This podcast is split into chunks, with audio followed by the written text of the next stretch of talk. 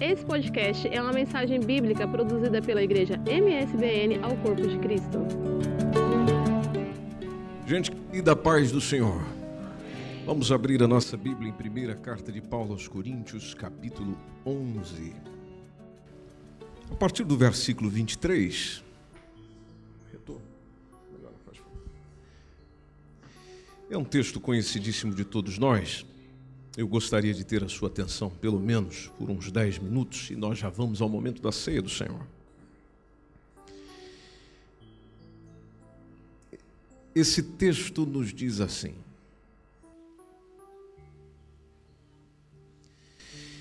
Que eu recebi do Senhor o que também vos ensinei. O Senhor Jesus, na noite em que foi traído, tomou o pão. Tendo dado graças, partiu e disse: Tomai, comei, isto é o meu corpo que é partido por vós, fazei isto em memória de mim. Semelhantemente, também depois de cear, tomou o cálice, dizendo: Este cálice é o novo testamento no meu sangue. Fazei isto todas as vezes que beberdes em memória de mim. Porque todas as vezes que comerdes este pão e beberdes este cálice, anunciais a morte do Senhor até que venha. Portanto, qualquer que comer este pão ou beber o cálice do Senhor indignamente será culpado do corpo e do sangue do Senhor.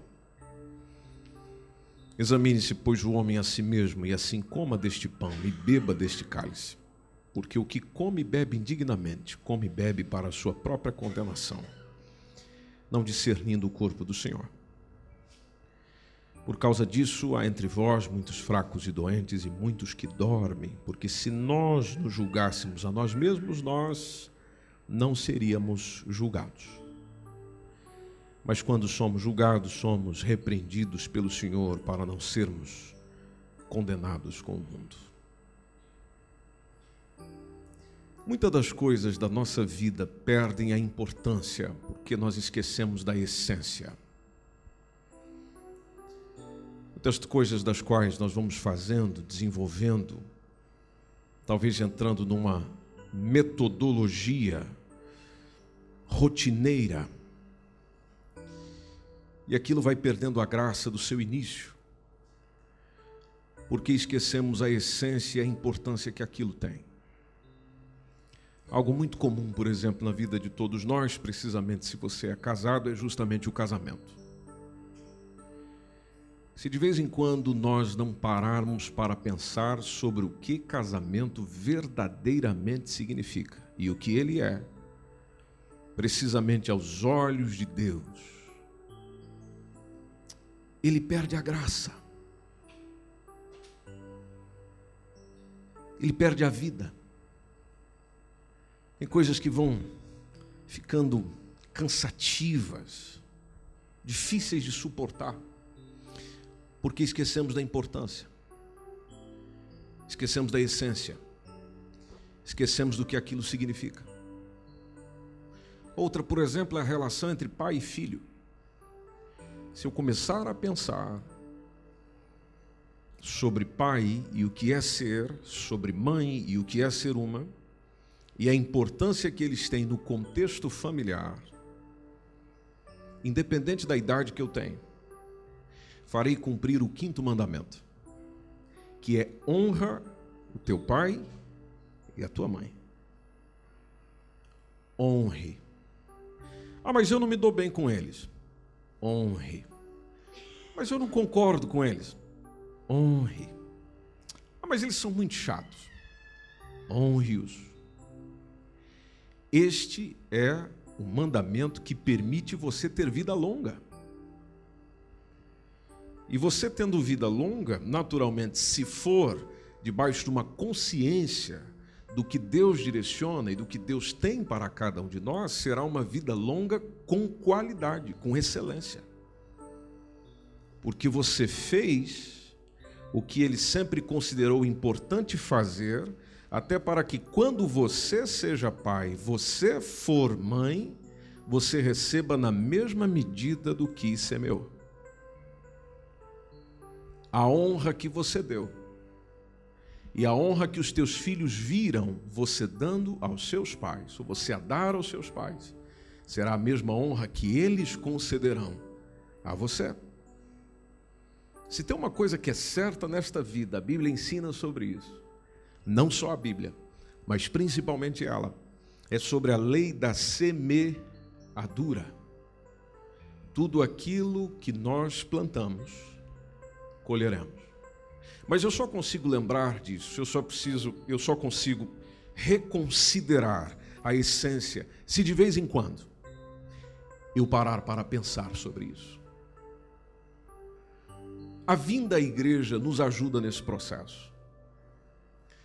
Quando eu venho à igreja, eu ouço a palavra de Deus, a palavra de Deus considera o que é importante para a vida de excelência, não só diante de Deus, mas diante dos homens.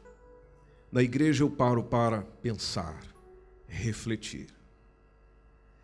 Quando Jesus instituiu a ceia, ele instituiu com a intenção de que as pessoas parassem para pensar, refletir. Por isso que ele disse: todas as vezes que o comerdes ou o beberdes em memória. Você vai lembrar disso, porque é importante que você lembre. Você vai trazer à memória, que é importante que você lembre. Lembre do que, Jesus? Lembre-se do que aconteceu. O que, que aconteceu? daquilo que aconteceu na cruz do Calvário. Porque ali foi o ponto de viragem. Ali foi o ponto de conversão. Se você esquecer dessa parte, a caminhada espiritual fica sem graça. O desânimo espiritual vem quando nós esquecemos disso. Talvez hoje você está e se sente desanimado, desanimada espiritualmente você pode perceber que grande parte do seu desânimo ele aconteceu ou acontece porque você esqueceu do que é importante. Você trouxe a sua atenção para coisas desnecessárias e esqueceu o que é importante. E para nós que dizemos, afirmamos e um dia recebemos Cristo como Senhor e Salvador, o que é importante é o que ele fez por nós é o que ele realizou por nós, ao qual ninguém foi capaz de fazer. Até hoje ninguém é capaz de realizar, de amar-nos tanto, de querer-nos tanto, de ter tanto interesse em nós, mesmo nós não sendo merecedores de tanto interesse assim. Logo, isso na consciência de quem avalia e reflete gera uma sensa, um, um sentido de gratidão, se é que se é que você realmente considera o valor da vida de alguém. Onde alguém perde a vida ou vai pelo caminho da morte para que você tenha alguma vida. Interessante. Morte por quê? Porque é o que eu mereço pelos pecados que eu pratico. Nós seres humanos somos tão, tão difíceis, tão obstinados, tão duros sabes bem do que eu estou a dizer, do qual cometemos pecados e todo pecado é simples de entender por que, ele é pecado, porque além de ser transgressão divina, é algo que faz mal a eu mesmo e faz mal ao outro. O pecado é ruim porque ele prejudica a mim mesmo e prejudica ao outro. Ele tem um efeito individual, tem um efeito coletivo. Por isso que ele é mau que é que Jesus veio fazer e fez na cruz do Calvário? Nos dá a possibilidade de vencer sobre, de poder deixar o pecado de maneira que tenhamos força e condição para isso, determinação para isso, e não estejamos mais sobre a pena do próprio pecado. Porque o salário do pecado é a morte. O salário o Senhor Jesus tomou sobre si e nos deu o dom gratuito de Deus, que é a vida eterna. Aí vem a pergunta: então por que, que os homens continuam morrendo? Se ele tomou a morte sobre si para que ninguém morresse, fazendo uma aplicação literal. Então, por que que ele morreu, passou pelo que passou, ressuscitou o terceiro dia, como vocês anunciam, mas as pessoas continuam a morrer. Não é difícil perceber isso. O pecado trouxe uma herança, não apenas no sentido espiritual, mas também no sentido físico. O nosso corpo vai deteriorando e se passando e se corrompendo justamente pela herança que o pecado deixou. O pecado ter deixado uma herança é simplesmente consequência de um erro. O Senhor Jesus nos livra da pena do erro, mas não nos livra da consequência do erro. Por isso que a consequência do pecado permaneceu sobre o homem no sentido físico. Agora, no sentido espiritual, o que o pecado fez foi separar o homem de Deus. Isso o Senhor Jesus Cristo resolveu. Por isso que ele chega e diz: Eu sou o caminho, eu sou a verdade, eu sou a vida. Ninguém vem se não for. Então, ninguém vem se não for por mim. Eu sou o caminho. Ou seja, eu sou a forma de você chegar lá naquilo que inicialmente houve uma quebra. Houve um desligamento. Logo, não é somente um religar com Deus, é daqui onde vem o termo religião, religar. Não é só o religar com Deus, não é só o se aproximar com Deus, não é só o voltar a ter uma comunhão com Deus, que é o nosso Criador é também a possibilidade de que, mesmo passando pela morte, como ele passou, existe uma garantia da ressurreição e a ressurreição para uma vida eterna com ele. Isso ninguém pode tirar, isso ninguém pode mudar. A ceia me traz para este memorial. Por isso que o apóstolo Paulo foi dizendo desde o versículo 23 que nós lemos: Eu recebi eu entreguei. Tudo aquilo que aconteceu com Jesus naquela noite, onde ele fundou, onde ele iniciou o memorial, eu entreguei, eu contei, eu falei, porque isso é importante. É tão importante que nós não podemos participar de qualquer maneira, como diz o versículo 27.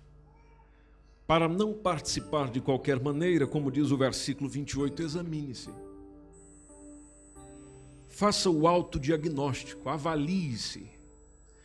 Veja como está a sua condição mediante o memorial que vais participar.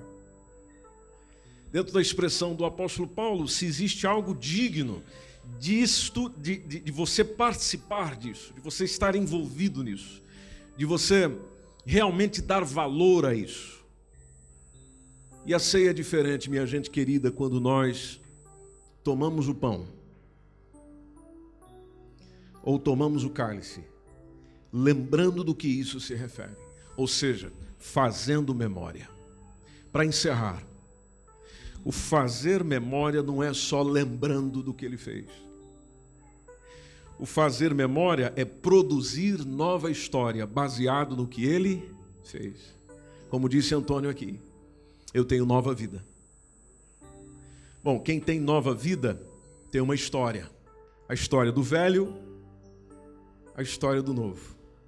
Quando eu participo da ceia, lembrando do que ele fez por mim e lembro do que isso me permite viver, então eu estou produzindo memória. Não é só relembrando, é produzindo memória. Por isso, Paulo diz: examine-se, coma e beba dignamente, colocando o texto na positiva, para que você não seja condenado pelo que faz. Porque quando perdemos a essência, condenamos.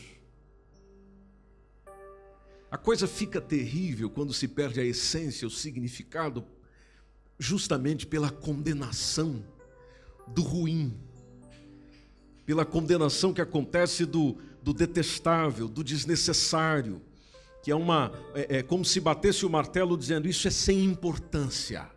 O sacrifício de Jesus é sem importância. Aquilo que lembra o que ele fez na cruz do Calvário é sem importância. Bom, para quem isto é sem importância, então todo o demais da vida espiritual é um tédio, é sem importância.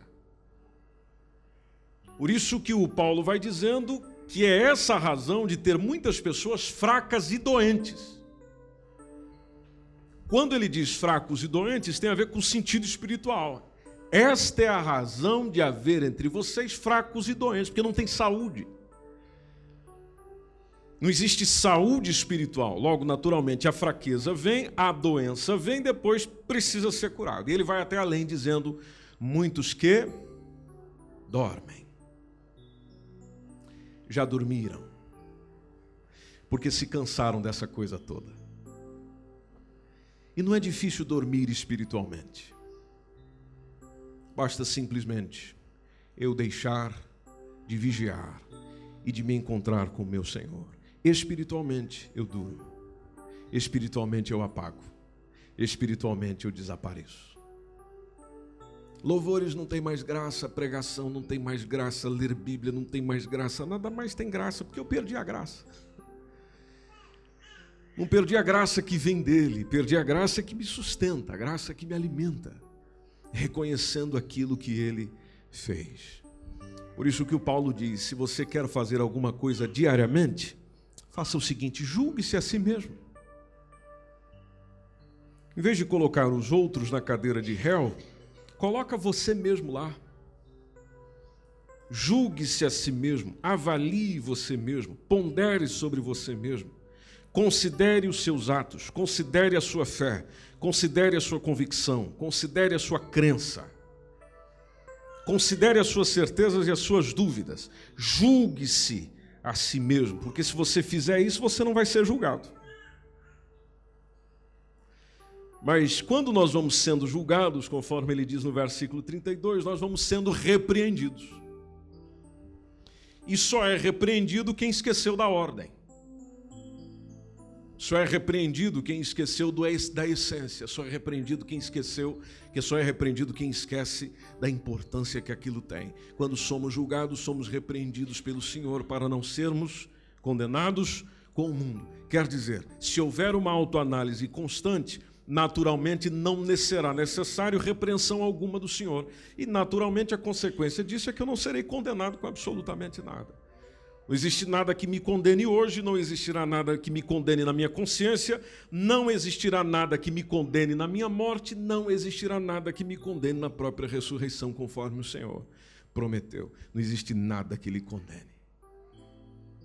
E uma das melhores coisas nessa vida, meu irmão, é você poder andar com cabeça erguida, sabendo que nada, absolutamente nada, lhe condena nem diante de Deus e nem diante dos homens. Porque aquilo que você faz é considerando em todo tempo o Deus a quem você se conecta, o Deus a quem você se ligou um dia, o Deus a quem você serve, o Deus a quem você ama. A estes, a mesa do Senhor está posta, não só aqui nos nossos dias, mas precisamente naquela onde nós participaremos presencialmente com Ele.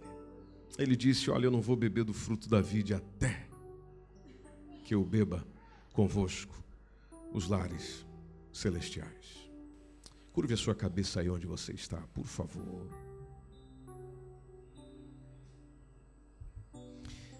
Senhor Jesus, nós pedimos perdão pelos nossos pecados. Pedimos perdão pelas nossas transgressões. Aqui é uma reunião de pecadores, Senhor. Aqui não tem ninguém melhor do que o outro. Não tem ninguém capaz de apontar o dedo para o outro, falar dos pecados do outro, da outra, porque todos estamos de igual para igual na condição de pecadores. Mas tem uma coisa que nós viemos buscar aqui nessa noite também, que é o perdão dos nossos pecados. E nós queremos estar diante do Senhor também nessa parte, de igual para igual. Pecadores, mas perdoados. Pecadores que têm intenção de abandonar o pecado. Pecadores que recebem a proposta do Senhor e o sangue que foi vertido na cruz do Calvário, que conforme diz a tua palavra, é o que nos purifica de todo pecado. É isso que nós acolhemos pela fé agora, meu Senhor, diante da tua presença. Senhor Jesus, se houver alguma pessoa nesse ambiente que nesse instante esteja a pedir perdão pelos seus pecados e pelas suas transgressões, ou mesmo na internet que nos acompanha agora, o Senhor é o único capaz de perdoar.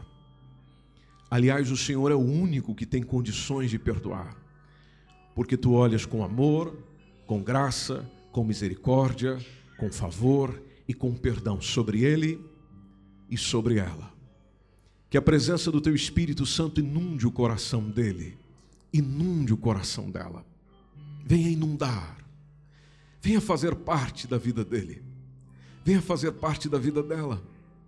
Mesmo que não compreendamos muitas coisas, mas sabemos que parte dos nossos pecados, se não todos eles, é o que nos tem atrapalhado em muitos detalhes, não só na caminhada contigo, mas na caminhada com os nossos irmãos não só na relação consigo, mas na relação com a nossa esposa ou com o marido. Não só na relação com o Senhor, mas na relação com os filhos. Não só na relação com Deus, mas na relação com os colegas de trabalho. Com muita gente, do qual nós sofremos, padecemos por causa dos nossos pecados, por causa da nossa obstinação, por causa do nosso orgulho, por causa da nossa arrogância por causa da nossa persistência no erro. Por isso, juntamente com esses meus irmãos e irmãs que aqui estão, nós pedimos perdão. Perdoe-nos. Perdoe-nos. Se surgir do coração de cada um, papai, com a mesma sinceridade que surge daquilo que eu lhe digo agora, perdoe-nos. Perdoe-nos pelos nossos pecados. Limpa-nos. Lava-nos.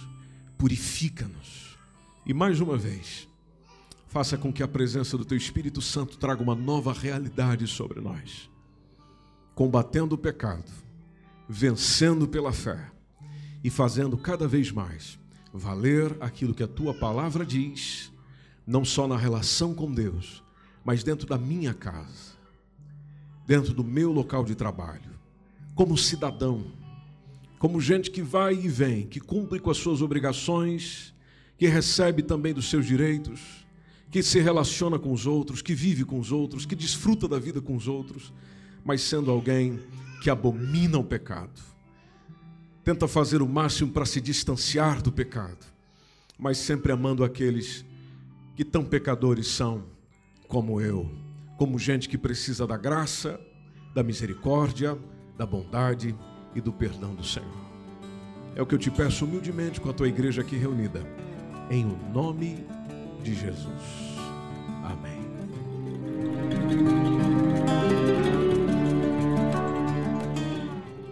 Este foi mais um podcast, uma mensagem bíblica produzida pela Igreja MSPM Oeiras. Siga-nos nas redes sociais, Facebook, Instagram. Subscreva o nosso podcast e também o canal do YouTube. Saiba mais em mspmportugal.com.